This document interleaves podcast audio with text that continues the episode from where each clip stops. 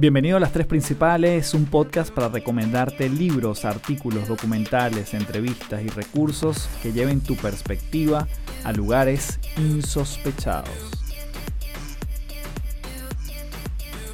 Hello, hello, bienvenido a Las Tres Principales. Mi nombre es Carlos Fernández, arroba Café del Éxito en todas las redes y estoy sumamente contento de darte la bienvenida nuevamente a este podcast. En esta oportunidad voy a estar hablando acerca de un experimento que fue un hito desde el punto de vista de la psicología. Ya vamos a hablar más en detalles, obviamente se lo vamos a dedicar completo a este suceso, a este estudio. Y por supuesto, además va a tener mucho que ver con lo que nos hace buenos o nos hace malos que claramente son en sí mismas etiquetas, pero vamos a ver qué es lo que sucede justamente con la maldad o con el hecho de ser eh, buenos en algo particular. ¿Somos malos por naturaleza? ¿Somos buenos por naturaleza?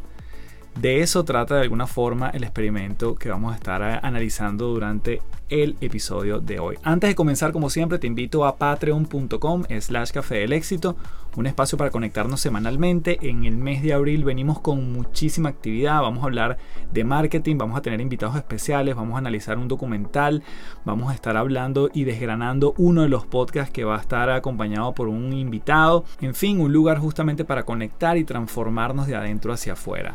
Asimismo, así como te lo anuncié en el episodio anterior, ya están abiertas las inscripciones para el próximo programa de mentoría grupal llamado De Creencias a Resultados. Esto va a comenzar el sábado 17 de abril. Son cuatro sábados, justamente comenzando ese la primera sesión. Así que ya puedes ingresar a www.metamorfosisweb.com slash DCAR. El link igualmente lo tienes en la descripción de este episodio. Y además tú sabes que por ser parte de esta comunidad de las tres principales, tienes un cupón que en el momento en que vayas a registrarte puedes colocar L3P, es decir, las tres principales L3P, y te va a dar un porcentaje de descuento importante para que te sumes a esa, además, última edición que voy a estar dando durante este 2021.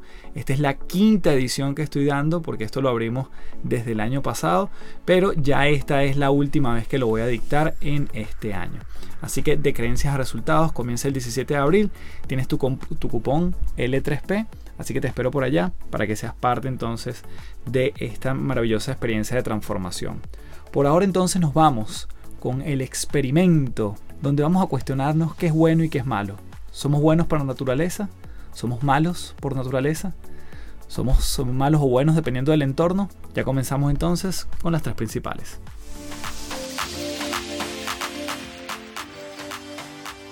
En esta oportunidad voy a estar analizando el experimento de la cárcel de Stanford.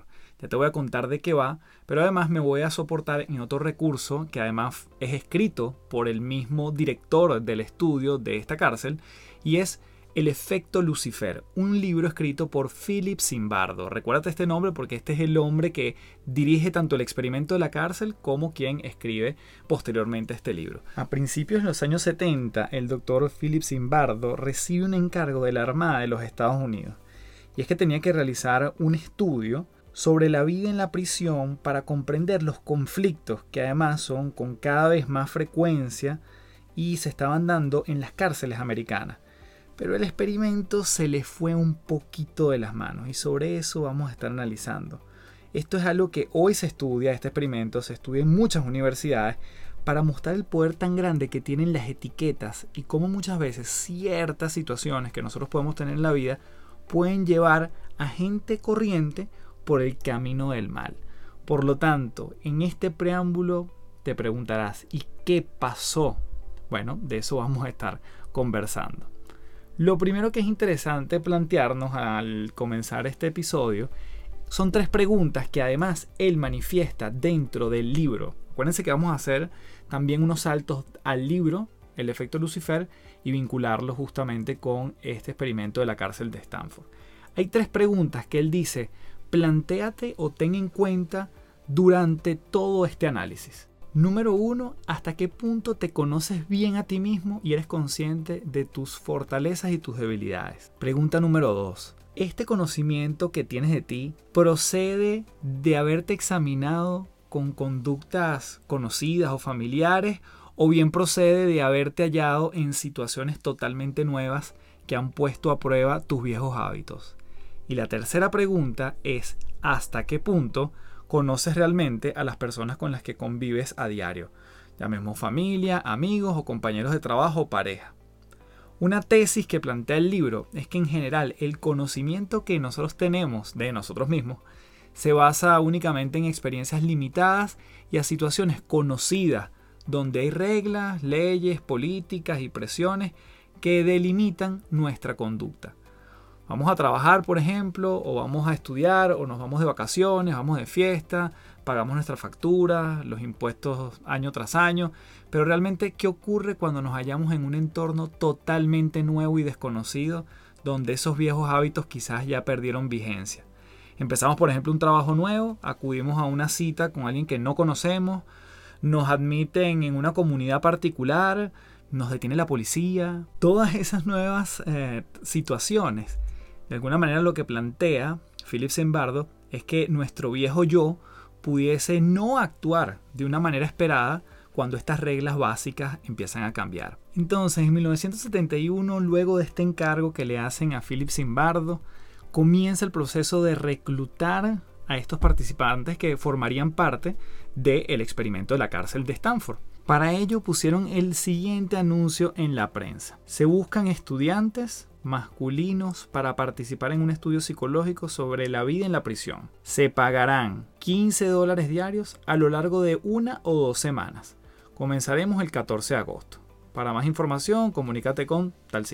Para tener un orden de magnitud en términos del dinero, 15 dólares en aquella época es como si estuviéramos hablando de 90 dólares ahorita, es decir, nada mal para un estudiante universitario. De las 70 aplicaciones que reciben, quedan 24 luego de numerosas pruebas físicas y psicológicas, y estos grupos, estas 24 personas, tenían la condición que eran personas de clase media, eran blancos y eran estudiantes universitarios. Esas eran las tres condiciones que cumplían estas 24 personas por igual. Entonces, ¿qué hicieron los investigadores? Construyeron una cárcel en el sótano de la Universidad de Stanford justamente para recrear literalmente cómo era físicamente una prisión.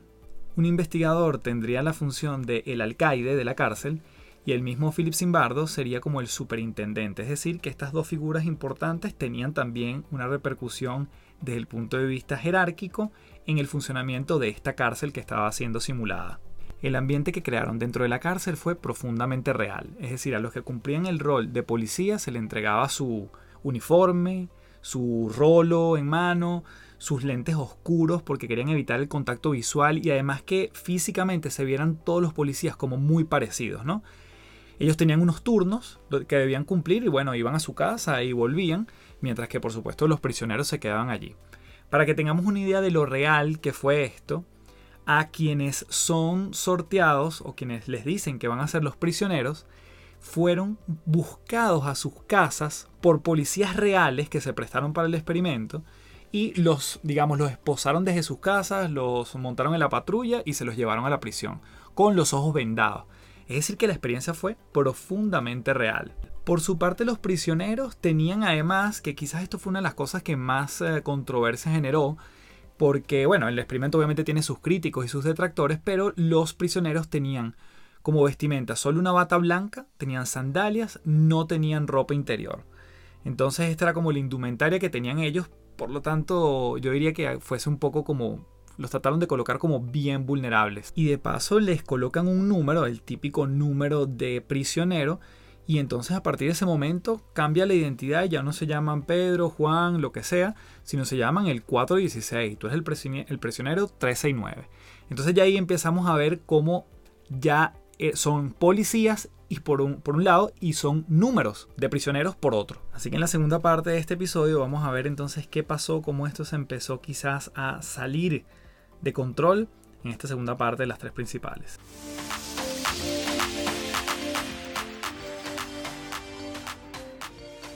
A partir de ese momento, ya desde el primer día, los prisioneros empezaron a recibir tratos que pudiésemos llamar humillantes. Y sobre todo, lo que más llamaba la atención es que lo empezaban a aceptar. Pero ya el segundo día hubo un primer motín donde se empezaron a alzar los prisioneros.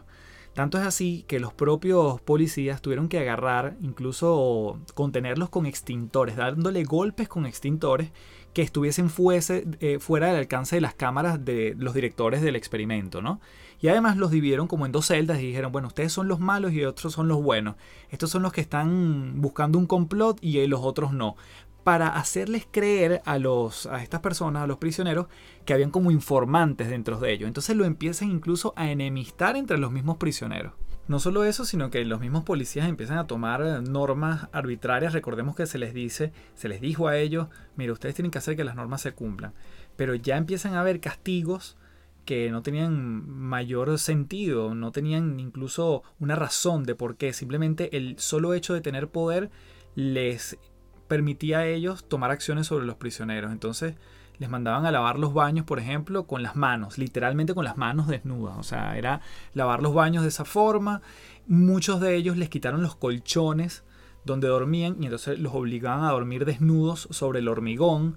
Es decir, cosas realmente extremas, maltrato físico, empiezan a existir a partir del día 2 del día 3. A muchos se les castigaba con no comer o prohibirles una de las comidas y además incluso ir al baño se convertía en una suerte de privilegio en muchos casos. El día 4 del experimento se empieza a correr un rumor que están planeando una fuga.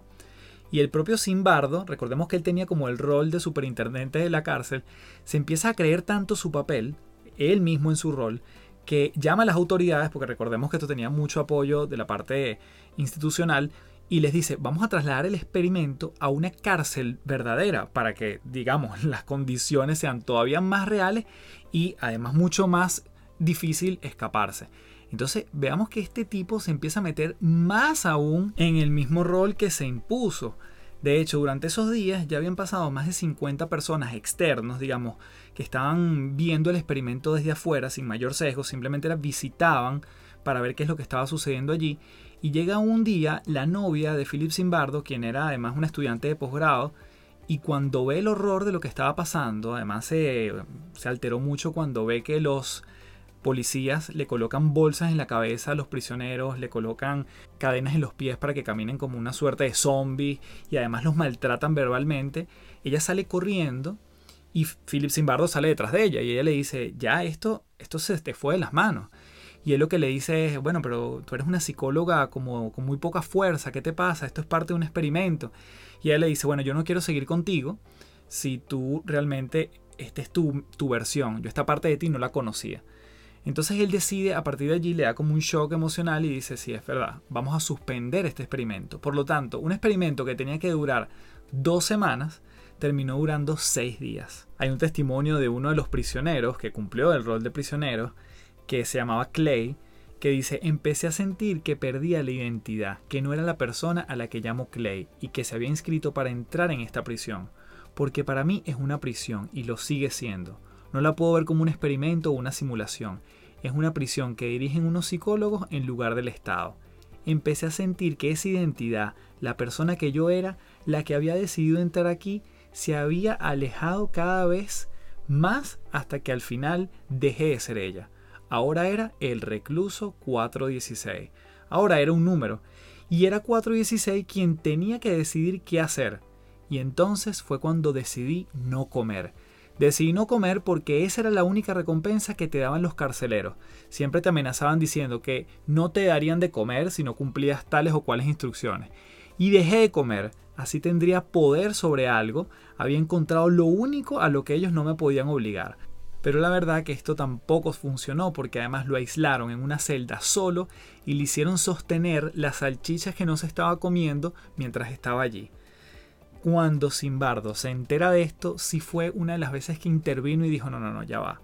Como que vamos a colocar esto un poquito en perspectiva y lo devolvió a la celda con el resto de los compañeros. Por lo tanto, ¿qué nos llevamos entonces de este experimento y de esta transformación de jóvenes universitarios, todos más o menos con el mismo perfil, dos grupos distintos que se les otorgaron roles, prisioneros y carceleros. ¿Qué podemos aprender de todo esto y además nuevamente cómo lo aplicamos para nuestra vida? Porque claramente nosotros no vamos a entrar quizás en un experimento de esta naturaleza, pero sí las condiciones que vivimos en el día a día, en nuestras diferentes profesiones, en nuestras diferentes familias, quizás podemos aplicar algo de esto. Así que vamos a verlo en esta tercera y última parte de las tres principales.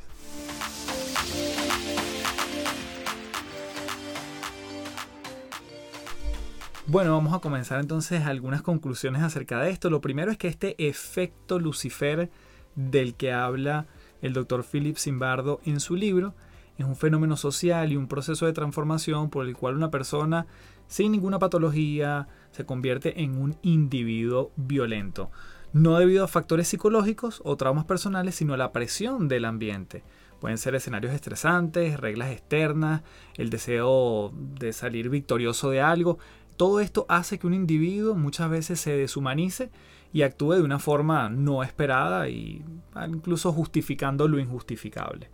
Ahora, fíjense todo esto como para mí tiene una aplicación en nuestra vida y yo también veo que así como existe el efecto Lucifer, también puede existir un efecto de bondad si se quiere. Es decir, a veces las condiciones también a nosotros nos llevan a asumir un papel que tampoco lo esperábamos de nosotros. Es como que sacáramos una parte increíble de nosotros. Y sé que esta parte no tiene que ver específicamente con las conclusiones o lo que se evidenció en el experimento, pero sí es mi abordaje con respecto a esto también, porque no solo es el mensaje de que alguien puede transformarse en, entre comillas, malo por las circunstancias, sino que también las circunstancias me llevan a hacer algo que yo también Nunca me hubiese imaginado que físicamente o psicológicamente yo hubiese accionado en consecuencia. De hecho, en el 2012 hay un caso de una chica que se llama Lauren Kornacki, de 22 años, quien levantó un BMW en una localidad en Virginia, en los Estados Unidos. ¿Por qué? Su padre se había quedado atascado, había quedado el brazo del padre atascado cuando estaba cambiando el auto y el brazo hidráulico, el gato, digamos, se, se, dañó y entonces él le cayó el, caucho en el brazo. Em, siete años antes, por ejemplo, otro, otro personaje que se llama Tom Boyle hizo lo mismo con un Chevrolet Camaro, liberando a un ciclista que se había quedado atrapado en Tucson, Arizona. Entonces, son dos casos que también demuestran que lo que se conoce a veces también como fuerza histérica, que es lo que sucede frente a una emergencia, cómo sacamos también lo mejor de nosotros. Digamos que yo también lo veo como lo opuesto a ese efecto Lucifer. O por ejemplo lo veo también en las parejas, de repente en la crianza de los hijos, en momentos determinados, no siempre, pero en momentos determinados, ¿qué es lo que sucede? Vemos la metáfora de el policía bueno y el policía malo tú dices, bueno, déjame yo hoy actuar como el policía malo y soy yo el que le dice algo contundente a mi hijo o el que lo va a regañar o a castigar o a gritar incluso y quizás la otra parte, sea madre o padre, digamos, no importa cuál es la, la otra persona, asume como el rol un poco más de contención emocional, ¿no? Pero también el entorno nos va transformando. Yo llego a una compañía y voy, me doy cuenta que el ambiente es tenso, es altamente probable que yo me ponga a la defensiva y que yo en ese contexto sea una persona que responde, que contesta, que está todo el tiempo eh, defendiéndose, que no deja que se metan en su trabajo, pero quizás si me sacan de ese entorno y voy con mi familia o me llevan a otra compañía, quizás mis defensas se bajan porque ya no estoy frente al contexto. Entonces, eso es interesante desde el punto de vista del efecto Lucifer, porque cuántas veces nosotros decimos, oye, esta persona saca lo peor de mí. O cuando estoy contigo me siento maravilloso y entonces yo cambio cuando estoy contigo. Entonces las circunstancias nos, eh, nos, pueden modificar comportamientos y hay una trampa mental que nosotros tenemos muchas veces que es que, bueno, yo me conozco y quizás yo me considero una persona tranquila y no voy a cambiar. Nada me va a cambiar de eso.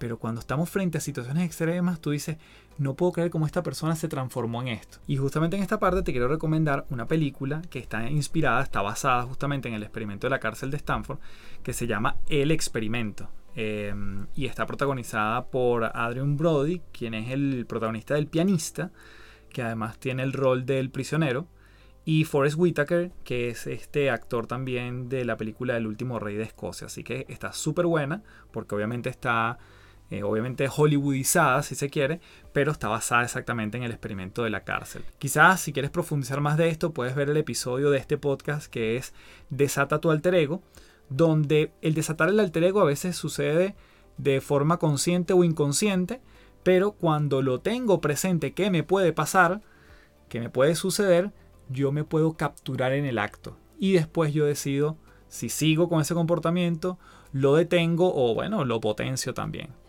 Así que bueno, Espero que este episodio de las tres principales hablando del experimento de la cárcel de Stanford, el efecto Lucifer, haya sido de profunda utilidad para ti.